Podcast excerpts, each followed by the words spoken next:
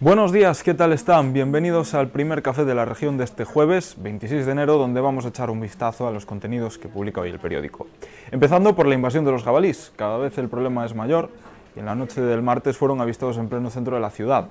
Y es que los jabalís son ya una plaga urbana y un problema de seguridad ciudadana. Nos ofrece más detalles Xiana Cid.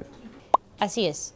Administraciones, Guardia Civil, vecinos, ecologistas y cazadores coinciden en que la sobre población de jabalíes en la provincia es ya un problema de seguridad ciudadana. Desde diversos colectivos demandan soluciones a la Administración para evitar que los jabalíes protagonicen escenas como la de este pasado martes en la ciudad, cuando invadieron diversas calles de Couto. 15 proyectos eólicos de la provincia cuentan con una declaración de impacto ambiental favorable, por lo menos los que tramita la Junta, y que tienen un, tamaño inferior a 50 megavatios. Ayer finalizaba el plazo para que las autonomías informaran sobre los proyectos de su competencia y el diario oficial de Galicia muestra que habrá, de momento, 15 nuevos parques eólicos, sin tener en cuenta los que tramita el Gobierno central. En total se instalarán más de 475 megavatios que serán producidos por algo más de un centenar de aerogeneradores. El obispado no sabe qué hacer con un escudo falangista que ha sido retirado de la catedral. De momento está en el Museo Catedralicio junto a los pergaminos mojados por las filtraciones de la lluvia. Nos lo cuenta Elizabeth Fernández. La diócesis de Ourense no sabe qué hacer con una placa que estaba situada en la Catedral de San Martiño y que el PSOE denunció hace años como un símbolo franquista. Los socialistas se congratularon hace unos días de la retirada de la placa y ahora en la catedral no saben qué hacer con, con el símbolo. Piensan en eh, colocarlo en el Museo Catedralicio en un futuro, aunque tampoco tienen claro qué protocolo a seguir.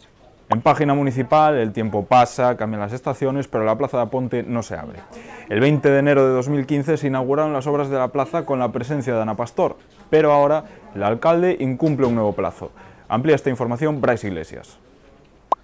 En el periódico de hoy hablamos de dos de los edificios públicos situados en el municipio de Ourense que más años llevan cerrados y completamente en desuso. Se trata de la Plaza de Abastos de Aponte y de la antigua cárcel.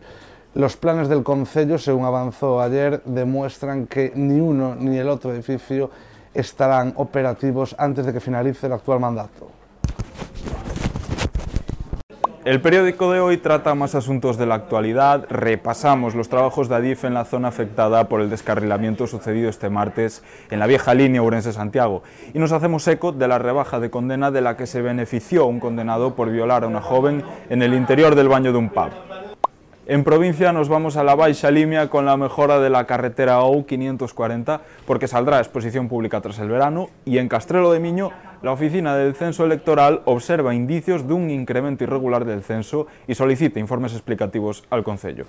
Esto no es todo, pueden ampliar todos estos temas y seguir la actualidad en la edición en papel del periódico. También en nuestra página web, laregion.es, donde pueden enterarse de todo lo que pasa en Urense al minuto. Gracias por concedernos su tiempo y tengan un buen jueves.